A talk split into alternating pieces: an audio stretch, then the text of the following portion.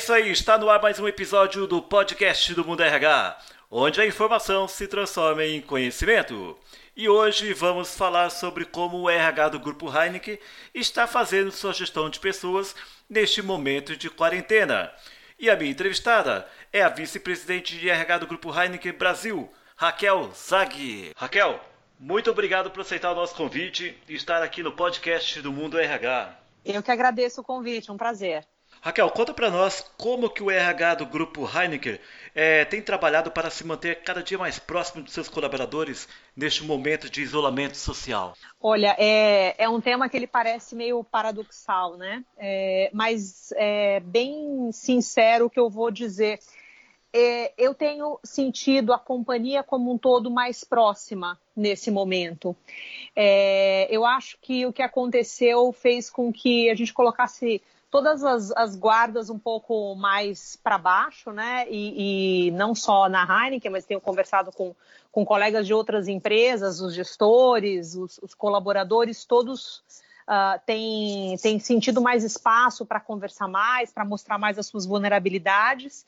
E na Heineken não tem sido diferente. É claro que a gente teve que proporcionar alguns canais para isso, né? Então a gente tem trabalhado bastante a comunicação interna, começamos bem forte com os nossos funcionários, tanto no one-on-one -on -one do gestor com o funcionário, quanto o gestor com o seu time todo direto, quanto a alta liderança, eu, meus pares, o Maurício Jamelar, o nosso CEO, que também é, é bastante próximo e, e, sempre que pode faz lives para se comunicar com os, com os, funcionários diretamente. Os canais de comunicação interna, a gente tem um boletim diário para falar o que está acontecendo, se tem alguma mudança na vida dos funcionários e tentar esclarecer um pouco também, porque é tanta informação, né? É, e por último, a gente acabou chegando nas casas dos funcionários. A gente fez há, há poucos dias uma live convidando toda a família e foi um momento emocionante. Então, apesar da gente estar, tá, infelizmente, sem poder se ver, eu tenho sentido que a gente criou uma proximidade maior com com os times e eu realmente espero que a gente consiga levar isso para o pós-pandemia. Raquel, quais iniciativas a empresa tem trabalhado para garantir que seus colaboradores estejam bem informados e se prevenindo corretamente contra a Covid-19? Claro, é, tem, a gente tem uma, uma equipe de saúde e segurança do trabalho aqui que tem sido bastante atuante é, tentando nos ajudar mesmo a separar o que, que é fake news, o que, que é ruído, o que, que ainda é estudo, o que de fato é informação.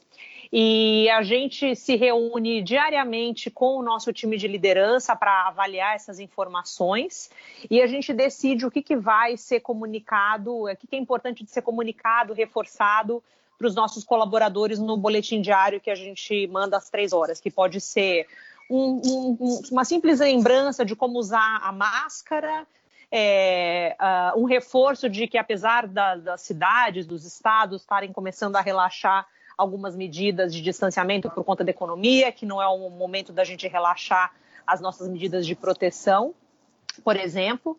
Uh, outras coisas falando de, olha, potenciais vacinas, o que, que a gente de fato enxerga que pode estar acontecendo ou não. Então, isso é claro, né? O uso de EPIs é do lado mais da, da proteção física. E a gente também tem falado bastante da saúde mental é, dos nossos uh, times.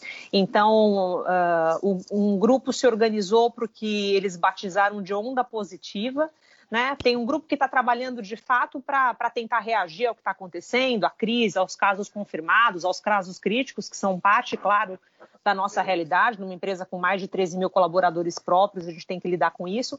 Mas tem um time que está dedicado a olhar uma frente otimista, a buscar uh, soluções proativas e espaços que sejam de construção. E esse grupo está muito focado na saúde mental dos colaboradores. Então, eles organizam uh, uh, desde live com psicólogo para falar como lidar com as crianças em casa uh, na quarentena, tem grupo de meditação, até nosso time interno dando dicas de como harmonizar cerveja com vinho numa live no final da sexta-feira. Então, a gente tem tentado fazer um trabalho bem completo de educação na parte uh, que vai, digamos, é um pouco mais óbvia, de EPI, de contato, mas olhando um pouco mais para dentro e fazendo uma reflexão se, se de, de dentro da nossa casca se também está tudo bem, né? Raquel, conta para nós como tem sido o feedback dos colaboradores em relação a todas essas ações que estão sendo patrocinadas aí pela empresa para que os colaboradores possam se sentir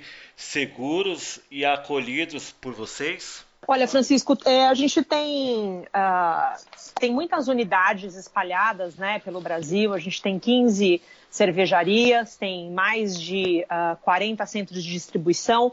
Então, a gente uh, tem feito um esforço consciente de pegar feedback estruturado dos nossos colaboradores, porque não necessariamente a pessoa que eu conversei aqui numa live, que também estaria né, baseado em São Paulo, eu não posso tomar a percepção dessa pessoa ou a minha percepção como verdade.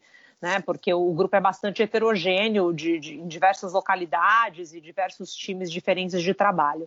Desde o promotor, que está lá no supermercado, até o nosso entregador, no caminhão, uma pessoa na produção, um analista de logística, as experiências são muito diferentes. Então, a gente fez algumas, uh, alguns assessments, alguns locais e outros que foram para toda a companhia, perguntando como os colaboradores têm se sentido durante uh, esse processo, os cuidados, o que está bacana, o que, que a gente tem que reforçar e a resposta tem sido muito positiva. Então, uh, teve uma, uma ação que a gente fez recentemente de, enfim, de entregar produtos de limpeza para o time que está no campo, né? Uh, ah, para reforçar o cuidado não só dentro de casa, mas também não só dentro da Heineken, mas também dentro de casa. E a gente não fez isso só para as pessoas que estão expostas trabalhando. Os colaboradores, por exemplo, que estão afastados, mas que são do grupo de risco, eles também receberam esses kits.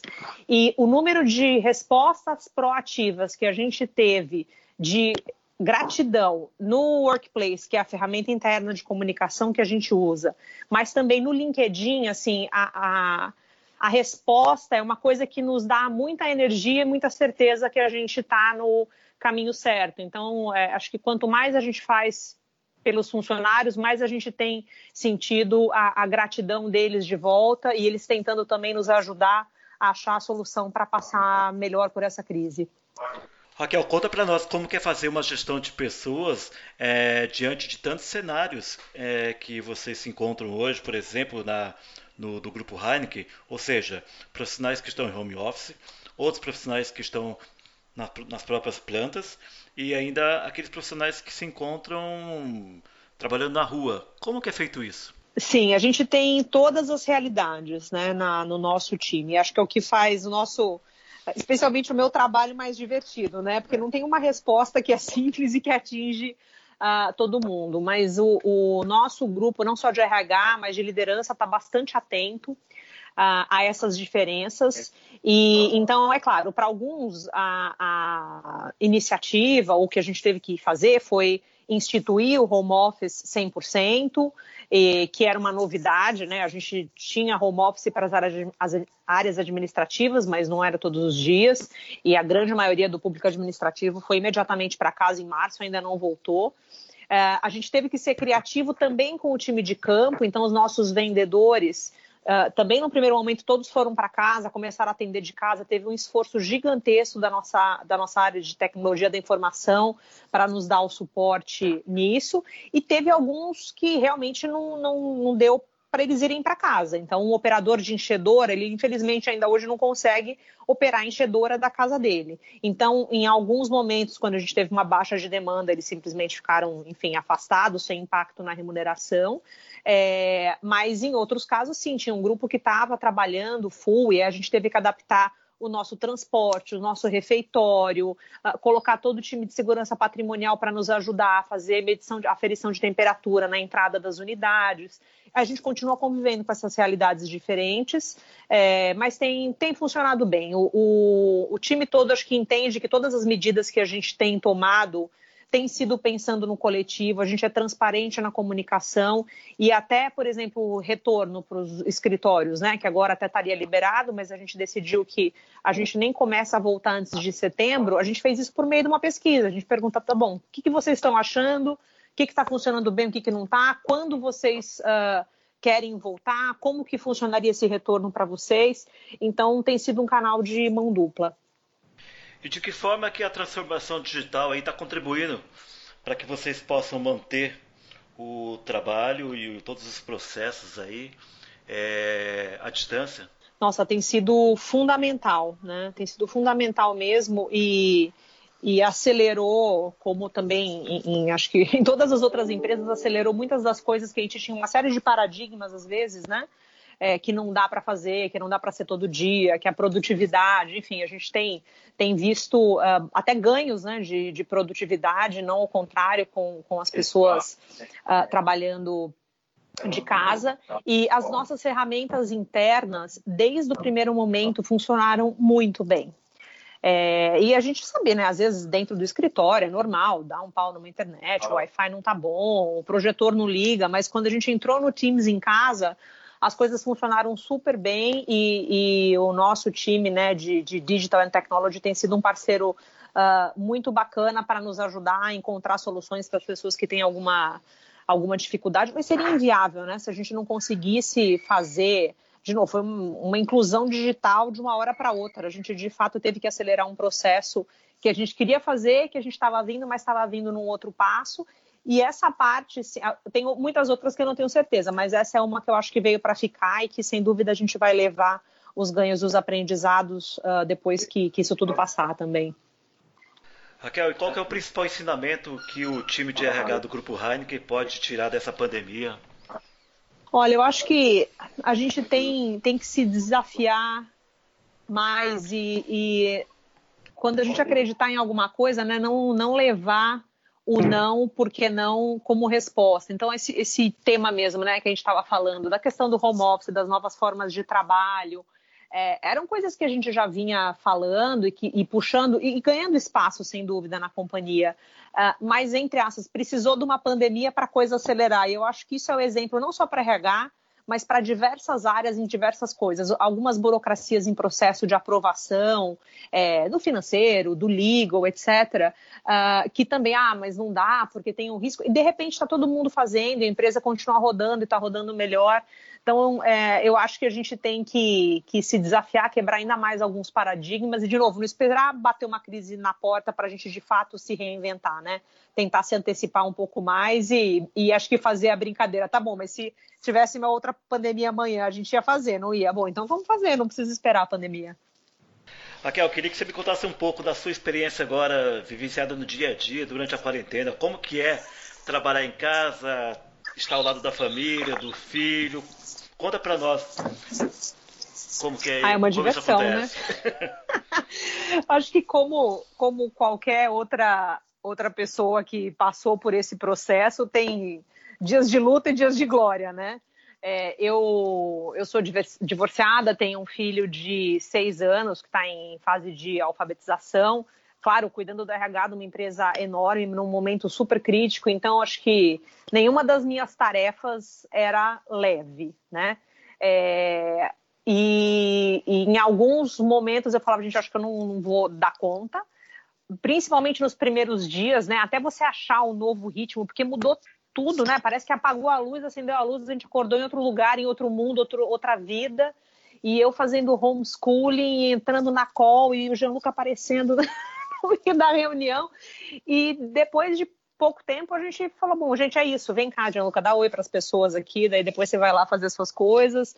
E às vezes eu precisava pedir licença para ajudar a conectar ele na, na, na, live da escolinha. E tinha, tinha alguns momentos que eu estava mais demandada no trabalho.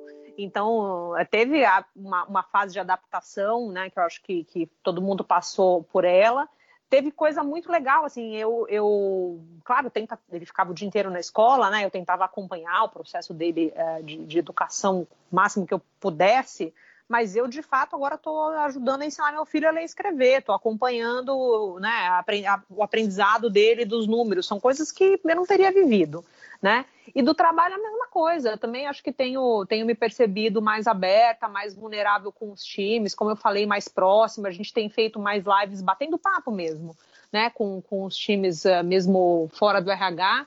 Então, é claro, né? Eu não gostaria que nada disso tivesse acontecido, mas é, agora eu estou aqui também. Eu, meu filho está de férias, eu estou trabalhando aqui da praia, ele está brincando lá na praia enquanto eu estou aqui.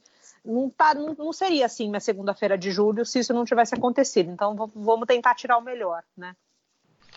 Pessoal, eu conversei aqui com a vice-presidente de RH do Grupo Heineken do Brasil, a Raquel Zag. Raquel, muito obrigado pela sua participação, pelas informações e muito sucesso na gestão de pessoas aí do Grupo Heineken. Muito obrigada, eu que agradeço. Um abraço para vocês. Um abraço, até mais. É isso aí, esse foi mais um podcast do Mundo RH de hoje. Muito obrigado por você estar aqui conosco sempre. E não deixem de comparecer na página do Mundo RH, www.mundorh.com.br. Até a próxima!